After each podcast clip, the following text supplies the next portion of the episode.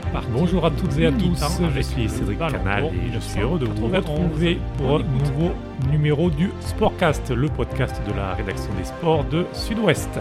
Un épisode qui fait partie du chapitre hors série aujourd'hui, puisque nous allons vous proposer euh, l'interview de Jean-Pierre Papin que j'ai réalisé il y a quelques jours à son domicile. Euh, il m'a accordé une heure pour euh, revenir euh, sur les grands moments de sa carrière de joueur, mais aussi ses moments d'entraîneur, et pour parler de sa vie sur le bassin d'Arcachon notamment. Une mi-temps pour évoquer tous ces sujets avec le Ballon d'Or 1991. C'est parti, bonne écoute. Jean-Pierre, déjà, lorsqu'on regarde votre, votre carrière, vous êtes l'un des quatre Ballons d'Or français. Est-ce que ça, déjà, c'est quelque chose de particulier pour vous euh, Obligatoirement. Après, particulier, euh, pas spécialement. Je, sais que juste que je fais partie des quatre, que cette année-là, je l'avais amplement mérité, même si j'avais jamais imaginé euh, pour avoir un tel trophée, je l'ai. En fait, c'est pas un trophée qu'on peut dire je serai.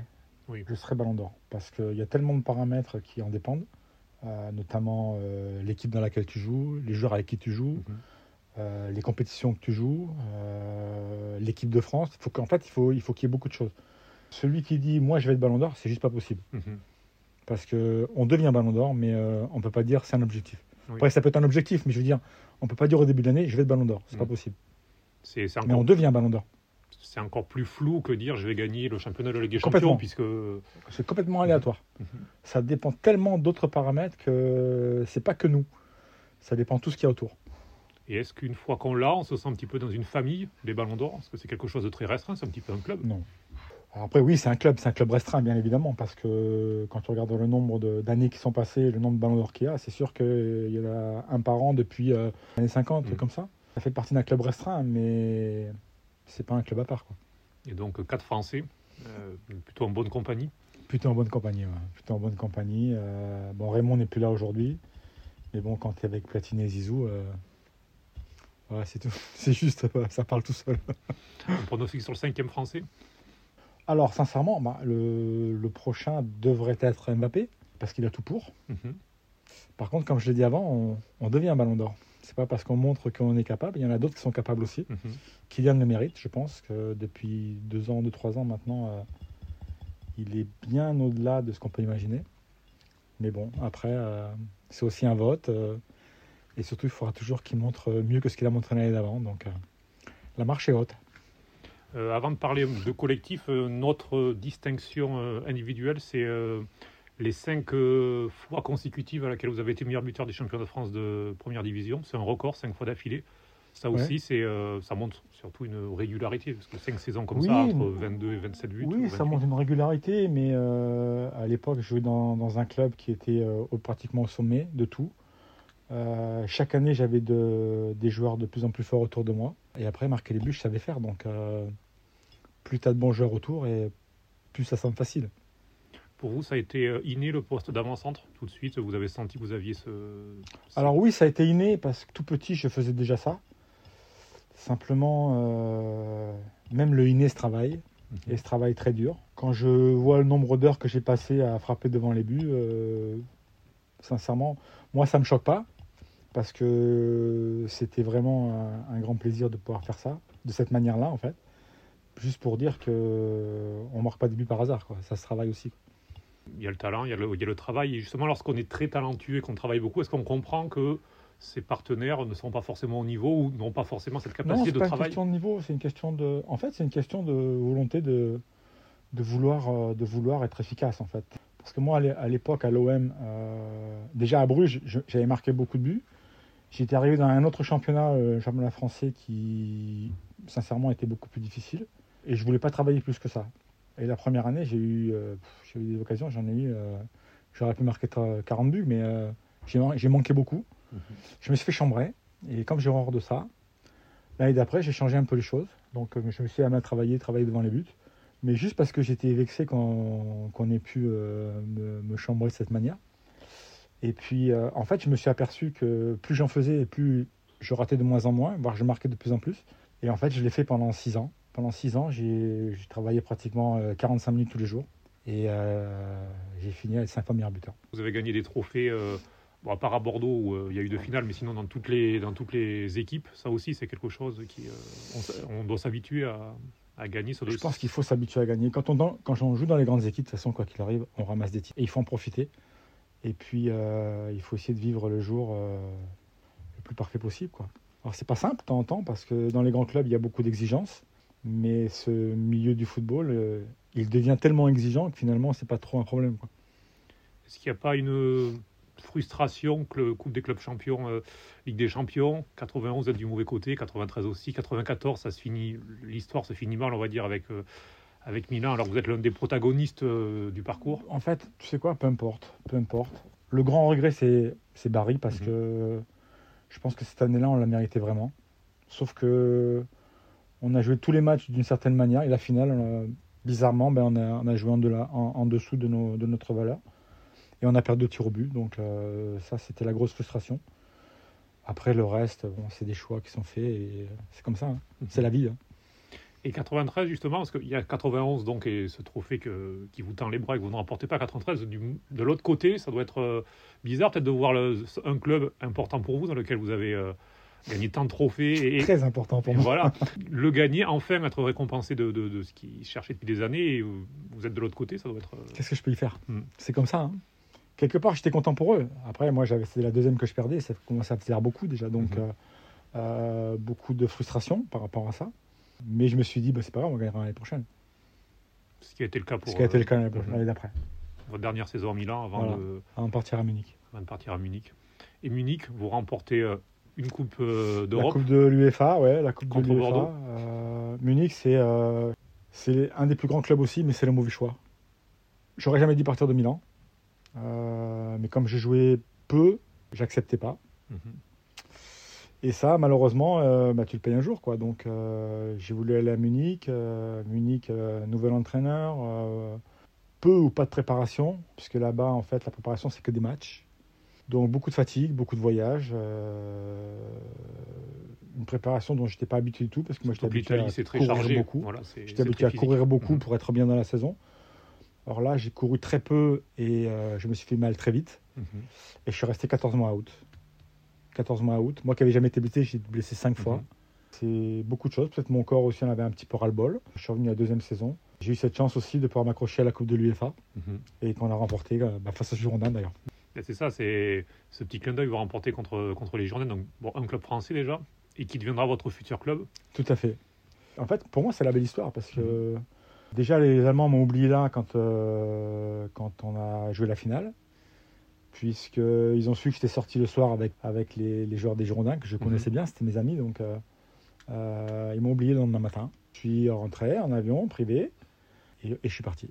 C'était le, le sort de, le, dernier déclic, voilà qui. Euh, en fait, je pouvais pas. Mhm. puis moi, je revenais de ma blessure, je commençais à être bien. puis je voulais pas revivre une année comme j'avais vécu l'année mhm. d'avant, où ça a été très compliqué de revenir au plus haut niveau.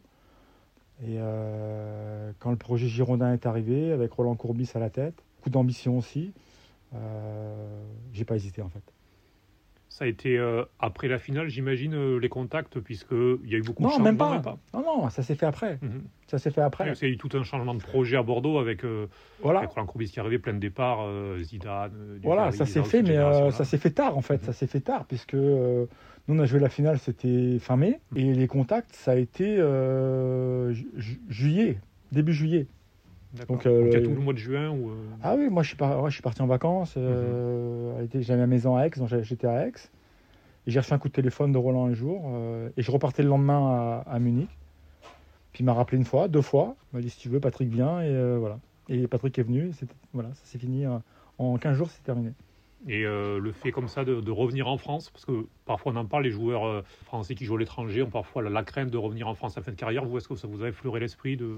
nous, on avait le problème, Émilie, on a fallu qu'on rentre un petit peu à la maison. D'abord, j'étais en fin de carrière aussi, et ça, il fallait en, tenir compte. Mhm. Et puis, euh, l'avenir, c'était Émilie, quoi. C'était lui, mhm. trouver, je dirais, la meilleure des choses pour elle, qu'elle puisse s'épanouir. Et Bordeaux nous a permis de et de finir honorablement ma carrière et de pouvoir traiter Émilie de la manière dont on le voulait. Et vous connaissiez déjà la région auparavant Pas du tout. Pas du tout. Pas du tout? Pas du tout. Et ça a été un sort de, de coup de foudre ou pas? Ben, la preuve, j'y suis toujours. donc, C'est ça. j'y suis toujours. Donc, Mhm. euh, non, c'était un coup de foudre. euh. Bon, quand on est arrivé, on s'est, logé très vite parce qu'il fallait se loger très vite. Donc, on a Mhm. habité Gradignan. Euh, et puis, on est allé le week-end deux fois sur le bassin. Puis on s'est dit, ben, c'est là qu'il faut qu'on habite parce que moi, c'est juste magnifique. quoi. Mhm. Et on y est toujours. En plus, bien placé par rapport au Royan, euh, c'était. euh, Oui, non, mais Ça bon, va. puis à l'époque, à l'époque, c'était pas pareil. Il n'y avait pas d'autoroute, euh, Oui. il y avait la- encore la, la- la voie unique à Mhm. partir de factures, etc. C'était très compliqué. mhm.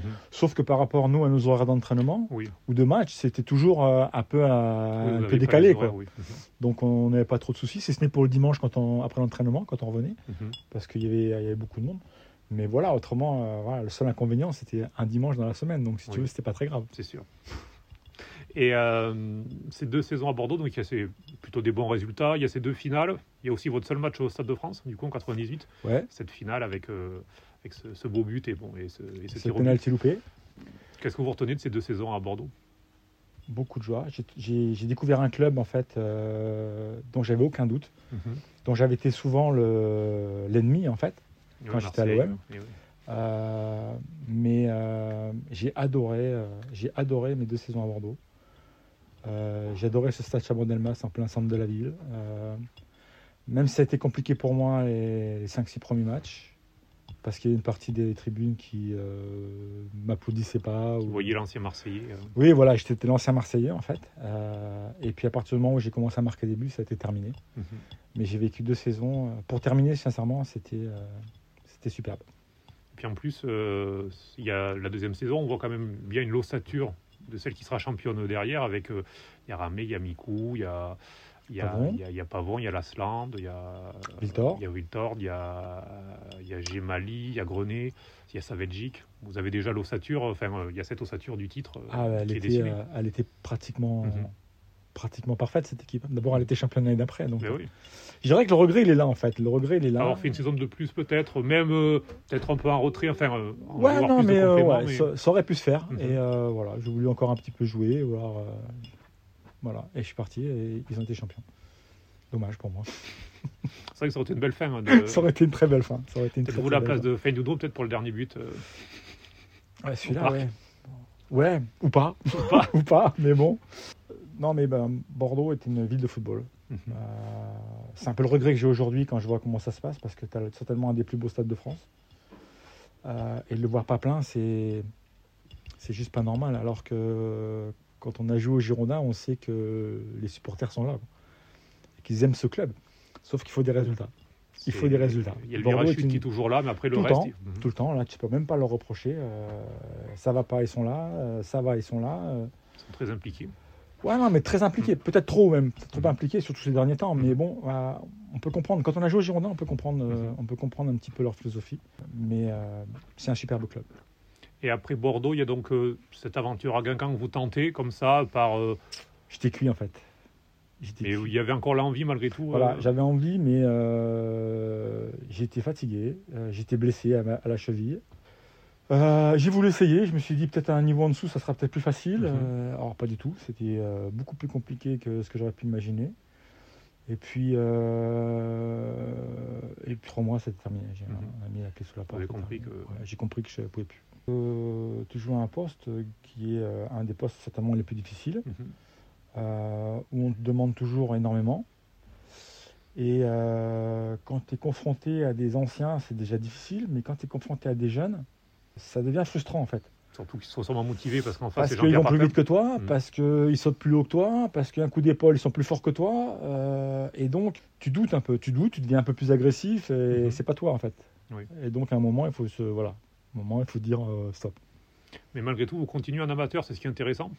Il y a cette passion qui reste de. Parce qu'il y a du- des Alors joueurs. j'ai eu cette chance, j'ai eu cette chance, euh, j'ai eu cette chance de jouer derrière en amateur, juste pour faire plaisir à mon, à mon ami Patrice Pichet. Et je me suis pris au jeu en fait, parce qu'au début, euh, au début on disait ouais je vais venir vers un match de temps en temps à la Mhm. maison, etc. C'était même pas à la maison, c'était tout le temps quoi. Alors à part que je m'entraînais pas ou une fois dans la semaine, je me suis régalé à jouer pendant trois ans. quoi. Mais régalé quoi. Le retour peut-être du foot un petit peu insouciant, peut-être, sans toute la pression, sans tout. euh, c'était un, régal déjà de prendre, arriver ici, prendre le Zodiac, aller faire le match, revenir en Zodiac. Mm. Enfin, pour le match de foot, c'est juste magnifique. Quoi, tu Donc, c'était un peu, en fait, c'était un peu beaucoup de fraîcheur. Un peu beaucoup de fraîcheur. Voir le football d'une manière dont je l'avais pratiquement jamais vu, c'était quand j'étais petit. Donc, mm-hmm. ça, faisait, ça faisait 25 ans. Donc, mais retrouver ce football-là dans une région comme, euh, comme celle-là, euh, j'ai pris trois ans de plaisir. Alors, vous êtes connu, euh, même en dehors du, cercle restreint des, passionnés de foot, par notamment un geste. Et voilà, la fameuse. Vous nous expliquer comment, comment, elle comment c'est né, comment ça s'est. En fait, c'est Alain Pecheral qui, a, qui était journaliste à, au Provençal à l'époque, qui, nous a sorti ça un jour. ça va être la, la première, c'était contre New York. C'était une reprise de volume normale. Je crois que la deuxième, contre le Racing, comme je l'avais, euh, j'avais mis le même genre de but, il, a, il, a, trouvé une papinale. Et c'est resté. Et c'est resté. Et euh, parce qu'il y a peu de joueurs qui ont. Parce que voilà, c'est, devenu un geste technique. Euh, oui. Euh, oui. il y a une sorte de brevet en quelque sorte. On dit, oui, oui, ouais, Ça aussi, c'est rare. On parlait des ballons d'or au début, il y en a peu. Mais des joueurs qui ont un geste à leur nom, c'est, très très rare. Oui, c'est très très rare. Mais bon, c'était moi, hein, c'était euh, euh, mon obstination, euh, c'était ma marque de fabrique en fait. Quelque chose que vous travailliez après régulièrement Ah oui, non, mais ça j'en faisais tous les jours, mais tous les jours, tous les jours. Et en fait, ben, quand à l'arrivée, j'en faisais tellement l'entraînement, quand à l'arrivée, je ne me posais même pas la question, ça va, je, je la contrôle, je la frappe. Comme je faisais l'entraînement, je frappais. Et souvent ça rentrait. alors que les, défenseurs sont au courant, ça qui devient de plus en plus dur. C'est comme ça devient une marque de fabrique, le défenseur ouais, mais se doute. Ouais, mais... je pense que le défenseur peut être au courant quand le ballon est en l'air, qu'on est attaquant, qu'on soit attaquant ou défenseur, le ballon, on le regarde un moment parce qu'il faut savoir se placer. Mhm. Et moi, je te laissais pas le temps de regarder ou d'attendre. C'est que moi, je l'ai frappé. J'ai regardé la fin dernière pratiquement tous mes buts, mais tous mes buts sont une touche de balle. C'est vrai qu'il y, a ce côté chez vous un petit peu, comme on dit, on appelle renard des surfaces, c'est-à-dire vous savez frapper tout de suite, mais aussi être tiré de loin, mais aussi euh, une palette beaucoup plus large que le joueur qui ah, mais je, euh, savais tout faire, à part mon mm. pied gauche, à part mon pied gauche, ou encore j'en ai marqué quelques-uns, mais bon, quand on voit ce que j'ai fait avec le pied droit, euh, le pied gauche, il sert à rien, quoi. J'en ai tellement fait l'entraînement que pour moi, ça venait juste, c'est normal, quoi. Mm-hmm. Ballon l'arrivée, je cherchais même pas à comprendre, c'était comme ça. Et maintenant que vous êtes consultant, est-ce que vous trouvez un attaquant qui a un petit peu votre profil? Non. Et est-ce que vous pensez que c'est parce qu'on a l'impression qu'ils sont de plus en plus spécialisés sur des domaines, les attaquants, il y a l'attaquant. Je pense que c'est possible. Oui, il faut travailler d'une manière différente. Mhm. Aujourd'hui, surtout, il y a de moins en moins de numéro 9. Quoi. Mhm. Il y a trois attaquants devant euh, qui vont vite en règle générale, qui marquent, sont capables de marquer tous les trois, mais euh, on se remet plus à un seul buteur. Dommage. C'est un peu l'exemple de Liverpool. Par exemple, il y a ces trois devant qui, euh, qui permutent, qui, euh, Salah, Firmino et Mané, mais euh, il n'y a, a, pas neuf des trois. Ouais, mais euh, quand tu regardes là, c'est plus, c'est plus Mané et Salah que Firmino. Oui, qui pourtant euh, sur le papier. Qui pourtant sur le papier est un bon joueur, mais mm. les deux autres, ils le bouffent quoi. Mm-hmm. C'est-à-dire qu'avant, on avait les grands buteurs et on faisait l'équipe autour de cela, mm-hmm. dont je faisais partie, dont Van Basten faisait partie. Tu avais euh, Boutragueño au Real où l'équipe était articulée en fait autour de, autour de, ce joueur-là pour, mhm. pour lui faire marquer beaucoup de buts. Sauf que effectivement, euh, quand il arrivait qu'on se blesse, ben, tout tombait à l'eau pratiquement. Donc, euh, je peux comprendre aujourd'hui qu'on essaye de trouver autre chose, mais je trouve dommage qu'on ne les forme plus. C'est tout. Il y a Messi pour l'équipe, pour le coup, qui est vraiment construit autour de lui, mais là, c'est un peu différent. Il est, déjà, il n'est pas numéro 9. Et euh, mais c'est un petit peu différent aussi. mais le jour où tu n'as pas Messi, ou ben, tu n'auras plus Messi, se passera quoi? Déjà, on le voit, le jour où il n'y a pas Messi. Euh, c'est comme quand il n'y a pas Ronaldo. Quand il n'y a pas mm. Ronaldo à, la Juve, c'est pas la même. Mm. Quand il n'y a pas Ronaldo au Real, c'était pas la même chose. C'est-à-dire que c'est des joueurs qui deviennent tellement importants dans le fonctionnement de l'équipe que le jour où ils sont pas là, tu n'as souvent pas le l'équivalent en fait. Mm. Et quelquefois c'est problématique. Vous l'avez ressenti, ça notamment peut-être à Marseille, cette pression-là, d'être le joueur un petit peu central. Mais en fait, je ne faisais pas attention parce que j'ai joué pratiquement tout le temps et j'étais rarement blessé. Donc, sincèrement, je ne me posais pas la question de savoir si je ne jouais pas, comment ça se passerait. Mhm. Il y a l'équipe de France. Alors, c'est un peu particulier puisque vous êtes entre les deux générations euh, gagnantes. Vous êtes entre la génération Platini et la génération Zidane. Oui. Euh, il y a pas Malheureusement, je peux rien faire. Alors vous disiez le joueur tout seul, voilà, c'est le, le, cas. Je peux rien y faire. Euh, j'ai pris énormément de plaisir à jouer. Vous avez été capitaine. En équipe nationale, ouais, j'étais capitaine. Euh, quand on a la chance de pouvoir porter ce maillot, c'est juste un rêve d'enfant qui devient réalité. Alors moi, il y a beaucoup de rêves d'enfants qui sont devenus réalité, euh, notamment sur les trophées, sur l'équipe de France, sur les clubs. Euh, en fait, moi, j'ai eu la chance de vivre mes rêves. Quoi. Je crois que tout le monde ne peut pas dire la même chose. Mm. Euh, et et aujourd'hui, ben, je repars sur, sur autre chose. Je repars sur autre chose. Mais l'équipe de France, c'est magique. Puis votre premier but, c'est lors du Mondial 86 en plus, c'est ça? Contre le Canada, ouais. Donc euh, c'est pareil, marquer euh, son premier but en équipe de France lors d'une Coupe du Monde, c'est. Euh, ouais. Hmm. C'est l'histoire, c'est comme ça. Est-ce que. Alors il y, a cette période au Bayern où vous êtes blessé, ce qui fait que vous vous éloignez de l'équipe de France. On voit sur 94-95, il y a vraiment des. Est-ce que là, quelque sorte, la fin en équipe de France, c'est pas ce France-Bulgarie qui en quelque sorte? Celui-là, il a fait très mal. Celui-là, il a fait très mal. Vous êtes capitaine de cette équipe-là, si vous vous qualifiez, euh, voilà, il y a ce mondial. Celui-là, il a fait très mal. Mais en fait, quand on, celui-là a fait très mal par rapport à comment ça s'est passé. Euh, après, pour moi, encore une fois, tu dois jamais jouer, de toute façon, quoi qu'il arrive, euh, ta qualification sur ce dernier match-là. moi, celui que, celui qui me fait le plus mal encore, c'est le match d'Israël à la maison. Et même encore que tu gagnes en Suède comme tu menais 1-0 à 3 minutes de la fin, euh, tu gagnes en Suède, c'est plié déjà. Donc euh, voilà, c'est pas le, le match de la Bulgarie, il fait mal parce que à la dernière seconde, la dernière action, tu prends, tu prends ce but-là, qui est pas un but magnifique, mais euh, tu prends ce but-là et ton rêve, ton rêve tombe par terre. Quoi. Mais quand tu réfléchis un petit peu mieux, tu t'aperçois que la vraie faute professionnelle, c'est contre Israël. Quoi. Mm. Que tu fasses 1-1 en, Suède, à la limite, c'est normal. Ils étaient des troisièmes et ils mm. pouvaient encore y espérer. Et, euh, et le Bulgarie avait une très belle équipe aussi. Donc, euh, ouais, Bulgarie avait une mm. très belle équipe. Mais bon, tu gagnes Israël, c'est terminé, on n'en parle plus. C'est ça. C'est la faute professionnelle, elle est contre Israël, elle n'est mm-hmm. pas contre euh, la Bulgarie. Mais celui-là, il fait mal, par contre. Oui, mais j'imagine surtout qu'il y avait cette possibilité de retrouver une Coupe du Monde. Très, très mal. Euh, et qu'une Coupe du Monde, vous l'aviez joué en 86, on sait que c'est quelque chose de, voilà, qui ne se représente pas tous les jours. Et, euh, Puis quand tu vois les résultats à la fin, c'est que mm. la Suède euh, fait une demi-finale et la Bulgarie mm. fait une demi-finale. Mm. C'est ça. Mais bon, peut-être on n'en serait pas en demi-finale, mais euh, on ne saura jamais. Non, puis il y avait une belle génération. Bon, après, on a vu ce que ça a mais Oui, il y avait une belle génération. Et puis, qui sait que si on était parti en Coupe du Monde, il y aurait peut-être eu d'autres, d'autres qui seraient arrivés, donc qui auraient, fait le, qui auraient été dans le groupe. Donc, on ne sait pas ce que ça aurait pu faire. Ça aurait pu faire une belle histoire aussi. Vous disiez ce, ce, bonheur de porter ce, ce, maillot, en plus qu'on a le brassard de capitaine, est-ce qu'il y a vraiment quelque chose, euh, enfin, l'hymne national, quand, euh, ça quelque chose d'à donc on est capitaine, qu'on se retrouve comme ça En fait, euh, l'équipe de France, c'est un club à part, en fait. Mhm. tu t'aperçois que, tu t'aperçois que c'est hyper important dans une carrière. les matchs sont déjà très tendus tu joues contre les meilleurs de chaque pays, euh, donc euh, niveau expérience, tu en emmagasines encore plus. Euh, et puis niveau résultat, voilà, obligatoirement, ça fait parler aussi de, ton pays, de toi. voilà, c'est plein de plein de choses qui sont importantes. voilà.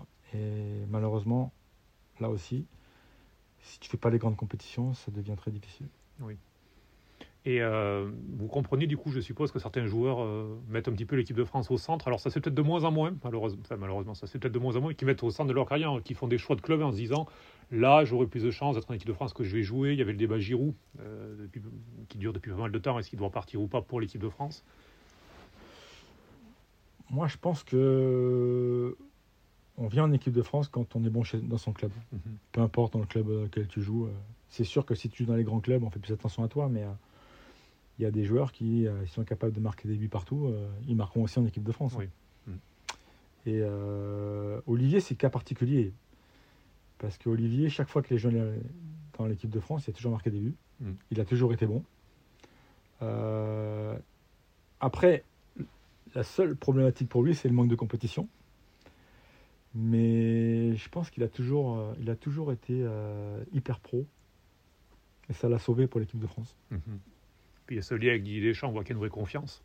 Ça, ça, voilà, ça, je suppose que pour un attaquant, c'est tout. T'as besoin de ça? Voilà. Quand, quand, quand, tu sens que ton entraîneur est derrière toi, ça doit enlever une pression euh, incroyable. Mais je pense qu'il est important dans la manière de jouer mhm. parce qu'il cale les ballons, il fait jouer les autres aussi, euh, il te monopolise deux défenseurs. Donc euh, c'est un élément important. Mhm. Et puis si Didier Deschamps pense que dans son système c'est un joueur important, il n'y a pas de raison qu'il ne le prenne pas. Oui. Alors on parlait de, cette fin en tant que joueur, vous avez retrouvé le plaisir ici. La carrière d'entraîneur aussi débute du coup euh, ici. Euh, est-ce que c'était prémédité chez vous? Alors vous avez passé le, les, euh, les, diplômes pour être entraîneur, mais est-ce qu'il y avait une envie de faire une carrière d'entraîneur ou est-ce que c'est venu un petit peu comme ça aussi Vous êtes pris au jeu? Pour moi, c'était la suite logique. Et pour moi, la suite logique, c'était de commencer à DH ou CFA2, peu importe ce qu'il y avait. Parce que je voulais juste que ça me plaise. Parce que c'est un métier et que tu le fais comme ci, comme ça, c'est pas la peine. C'est où tu es là à 100%, voire même à 200%, et ça fonctionne bien, tu n'es pas là, c'est pas la peine. Et justement, la, la différence que beaucoup d'entraîneurs disent, c'est que quand on est joueur, on pense qu'à soi. Quand on, passe, quand on est entraîneur, il ne faut penser qu'aux autres. Et cette bascule, est-ce que c'est facile lorsqu'on est surtout lorsqu'on était un très grand joueur et qu'on est. Euh, bah, la bascule, elle est jamais facile quand on a été, euh, quand on a été quelqu'un. Euh, le problème aussi quand on est un grand joueur, c'est que quand tu es entraîneur, tout le monde attend que tu as une baguette magique. Heureusement, tu n'en as pas.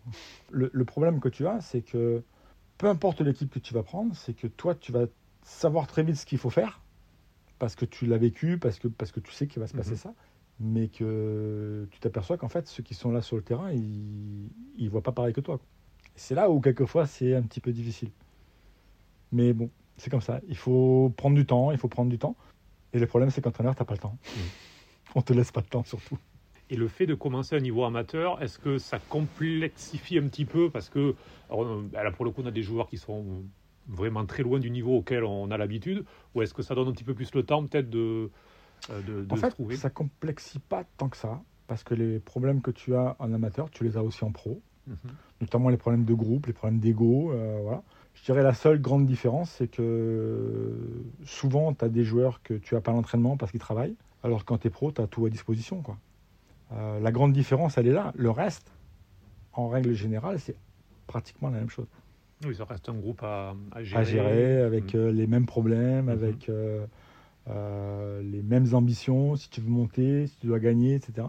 Et Arcachon, ça a été magnifique. Sincèrement, ça a été magnifique pendant deux ans. D'abord, on a construit, on avait, une, on avait une belle équipe, on a construit une très très belle équipe. Mhm. On a été champion, euh, on a gagné les trois titres de la région, euh, notamment cette Coupe d'Aquitaine qui reste un de mes plus beaux souvenirs, euh, qu'on avait gagné à Saint-Médard. et après, il y a eu Strasbourg, et après, il y a eu Strasbourg, qui a été une superbe, superbe expérience. Où là, vous découvrez un entraîneur en tant, en tant que pro. En tant que pro.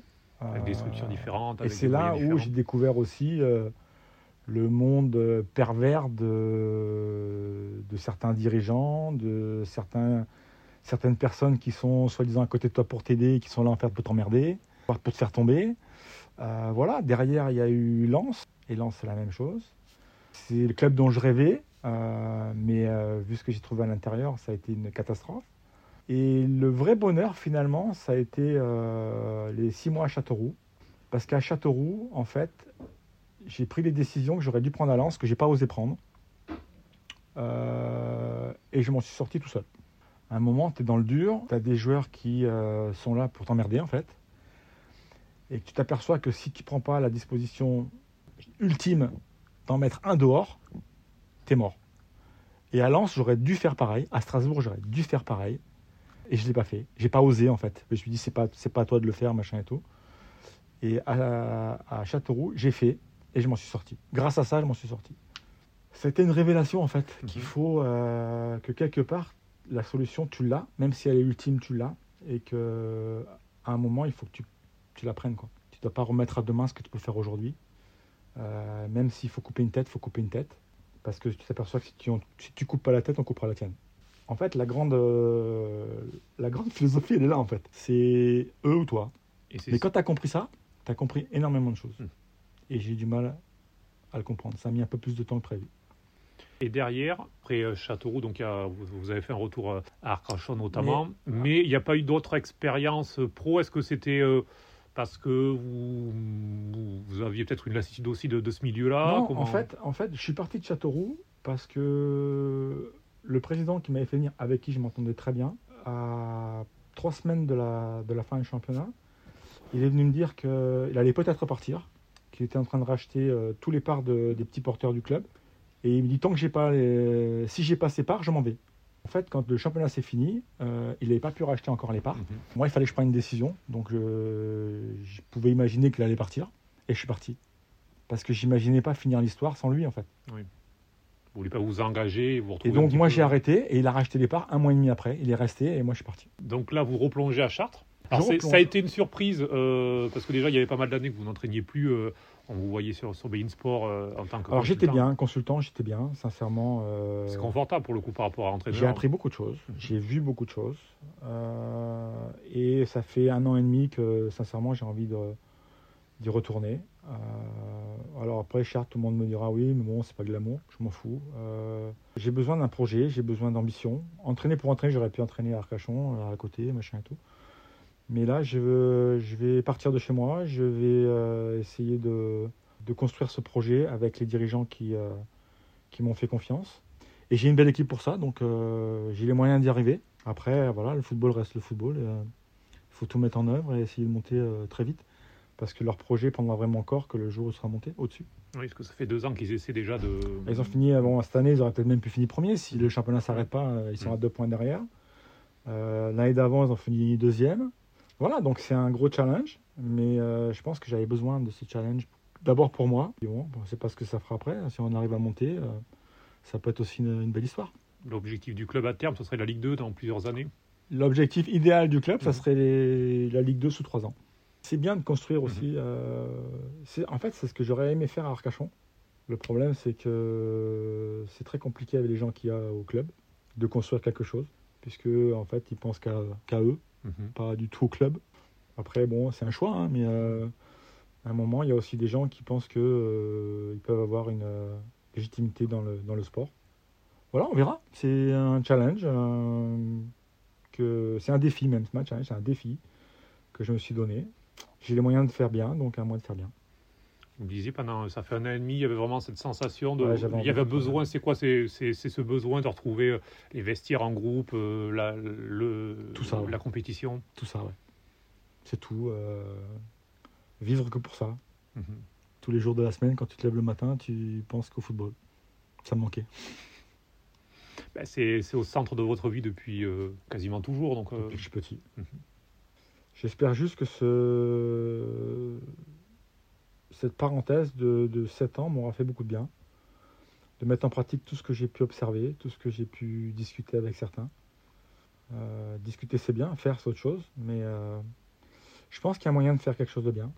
Mais pour ça, il faut se retrousser les manches, euh, il faut mettre le but de travail, et puis surtout, il faut gagner les matchs. Donc, Oui. c'est tout. c'est souvent on dit justement la différence entre consultant et entraîneur. c'est voilà, il y en a un qui part et l'autre qui, qui agit. Vous, vous avez pu, euh, alors vous, vous avez agi en tant qu'entraîneur.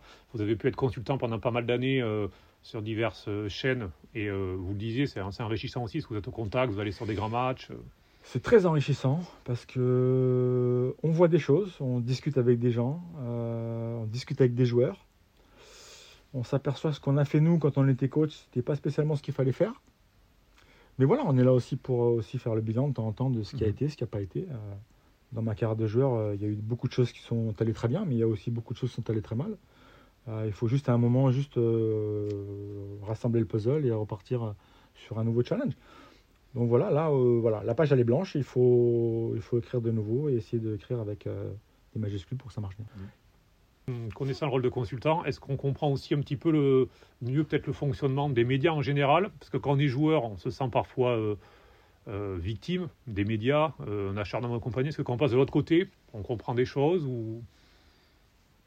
Oui, quand on est de l'autre côté, on comprend des choses. Le problème, c'est que quand on est sur le terrain, on comprend rien. Le, le problème, il est là, Mhm. en fait. C'est que tu as beau essayer de vouloir comprendre, quand tu te sens agressé, tu ne veux pas comprendre. Même euh, à un instant, tu ne peux même pas réfléchir à le fait que euh, on puisse dire telle chose parce que euh, toi, tu t'es fermé et tu veux absolument rien accepter. Moi, je trouve ça plutôt pas mal. Sincèrement, je trouve ça plutôt pas mal. Ça permet de rester aussi concentré. Je pense qu'il y a quand même que- quelques médias qui exagèrent. Les réseaux sociaux n'ont pas arrangé les choses, bien évidemment. Mais quand on est de l'autre côté de la barrière, je pense qu'à un moment, il faut jamais oublier qu'on a été de l'autre côté aussi. Il faut essayer de comprendre. Mhm. Moi, de, ce côté-là, j'ai jamais été vraiment euh, polémique envers un joueur. Bon, quand il y a, il y a, il y a que tu as, l'épreuve et tout ça, tu peux. Mais il faut essayer avant tout d'essayer de comprendre qu'il ne faut pas oublier qu'un jour on a été là aussi et que c'était pas si simple que ça. Oui. vous le disiez tout euh, là à l'instant, quand on est joueur, on est parfois un petit peu il y a son entourage, a tout ça. Il y a quelque chose qui, lorsque vous étiez joueur, vous aviez mal vécu et qui, derrière, vous l'avez dit, ça, ça, vous avez un petit peu compris que ça faisait partie de votre popularité, c'est les guignols de l'info. Vous avez fait rentrer le football au guignol avec, avec Platini, vous étiez les deux seuls. Avec Canto? Ah oui, Et avec Canto, vous étiez. Euh, ça, marque aussi euh, ben, que votre popularité est au-delà du foot, parce que pour que les guignols. Même plus que ça, c'est que je pense que les guignols t'ont apporté la notoriété. Hmm. C'est dur à accepter. le, grand, oui, le, grand public qui ne connaît pas vraiment le football. Quand tu fais partie des guignols, euh, tu as une notoriété euh, beaucoup plus forte mhm. que si tu n'y es pas. Et je m'en suis aperçu au fur et à mesure des années, en fait. Sur le coup, j'ai pas du tout apprécié, j'ai pas accepté. D'abord, je voulais pas du tout entendre parler. Et puis un jour, je suis entré dans une pharmacie. C'était en équipe de France, je suis entré dans une pharmacie. Et j'étais derrière une mamie qui devait avoir, je sais pas, 60, euh, entre 70 et 80 ans. Elle s'est retournée vers moi alors que je la regardais même pas. Et puis elle m'a interpellé, elle me dit moi, moi je vous connais vous.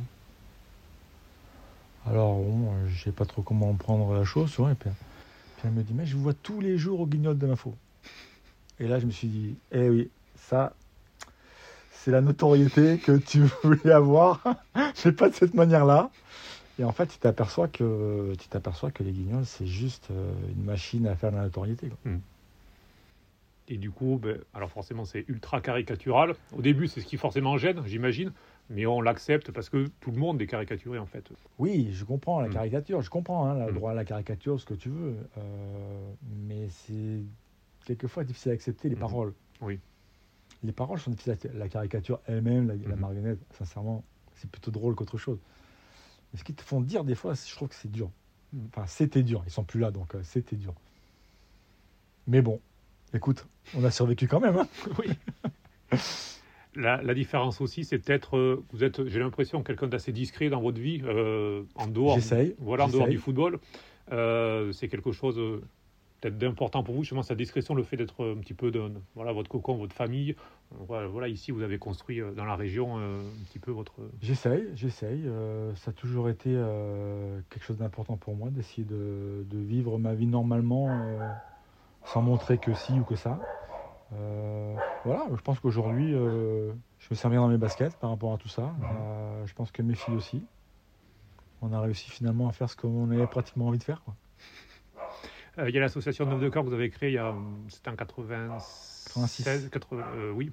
96. 96. 96 quelque chose qui vous tient beaucoup à cœur et que vous défendez année après année. Ça, ça a été aussi important de, de, créer ça. Et en manière générale, vous êtes présent lorsqu'il y a des matchs caritatifs compagnie pour d'autres associations. Souvent, voilà, vous, vous êtes là. Oui, parce que je pense que si on est là aujourd'hui, c'est grâce aux autres, quoi qu'il arrive. Euh, même si c'est notre travail à nous, c'est aussi grâce aux autres. Et que je pense qu'on doit, on, doit, on doit s'entraider en fait dans la difficulté, euh, qu'on soit touché ou pas. Euh, moi, je vais effectivement faire des matchs quand il y a Pascal Almeta qui m'appelle, machin et tout, d'autres même. De la même manière, euh, quand je demande à quelqu'un de venir, euh, souvent j'ai toujours une, une réponse positive. Euh, et puis voilà, la maladie, c'est quelque chose qui est juste à combattre.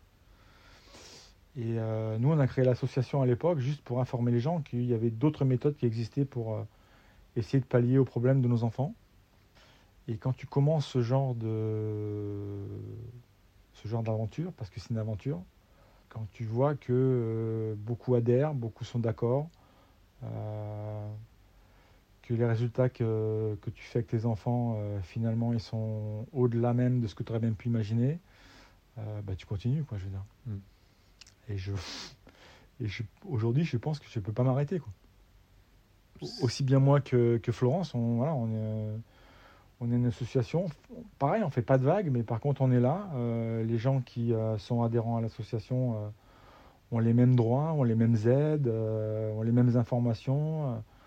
Ils n'ont pas les mêmes résultats parce que les maladies sont pas les mêmes, Mais ils ont des résultats, des résultats plus que positifs, qui n'auraient certainement pas s'ils ne faisaient rien. Quoi. Mhm. Et à partir de là, ça nous suffit. Quoi.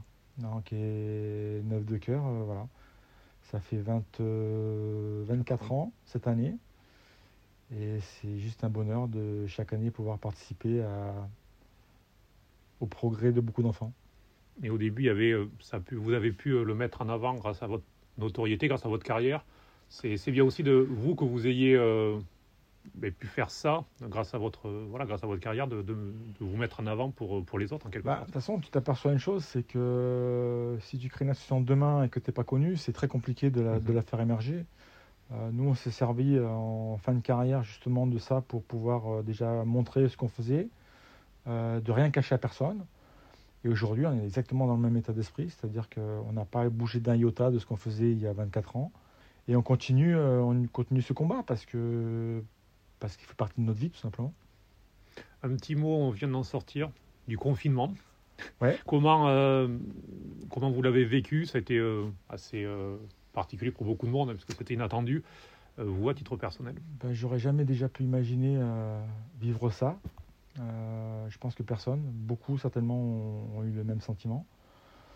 Après, ben, j'ai essayé de le faire le plus sérieusement possible. Euh, parce que de toute façon, il n'y avait pas le choix.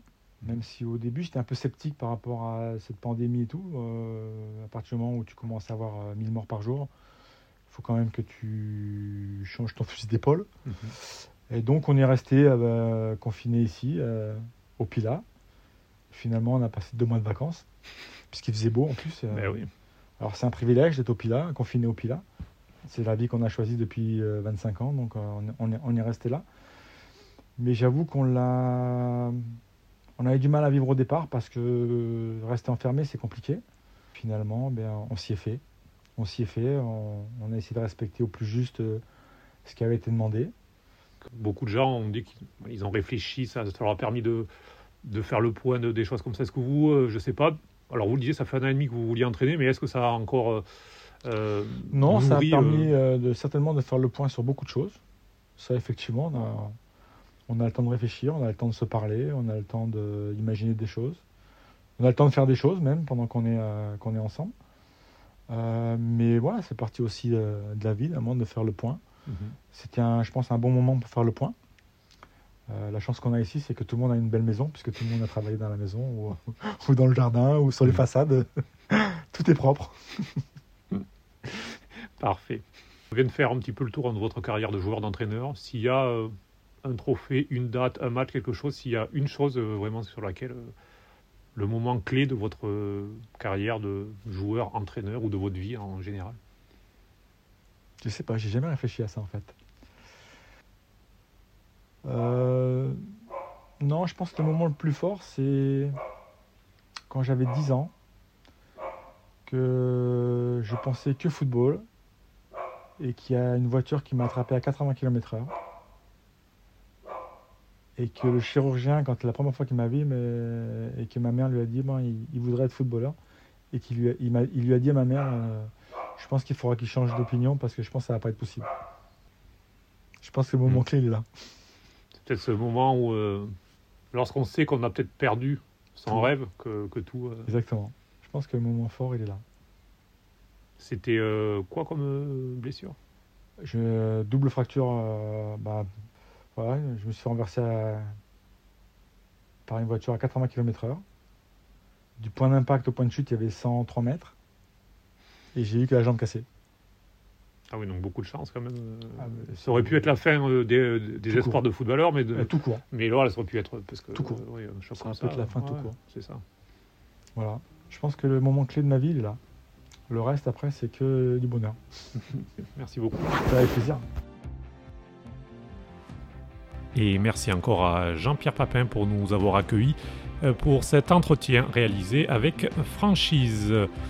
Un entretien d'ailleurs que vous pouvez retrouver euh, sur notre site internet en version écrite ainsi que dans les colonnes du journal Sud-Ouest. Euh, ça n'est donc terminé pour cet épisode hors série du Sportcast en espérant que cet échange vous a plu. Vous pouvez retrouver euh, cet épisode ainsi que tous les précédents du Sportcast de tout le catalogue euh, podcast de Sud-Ouest sur notre site ou nos diverses applications, que ce soit Acast, Spotify, Google Podcast ou encore Apple Podcast. Ciao ciao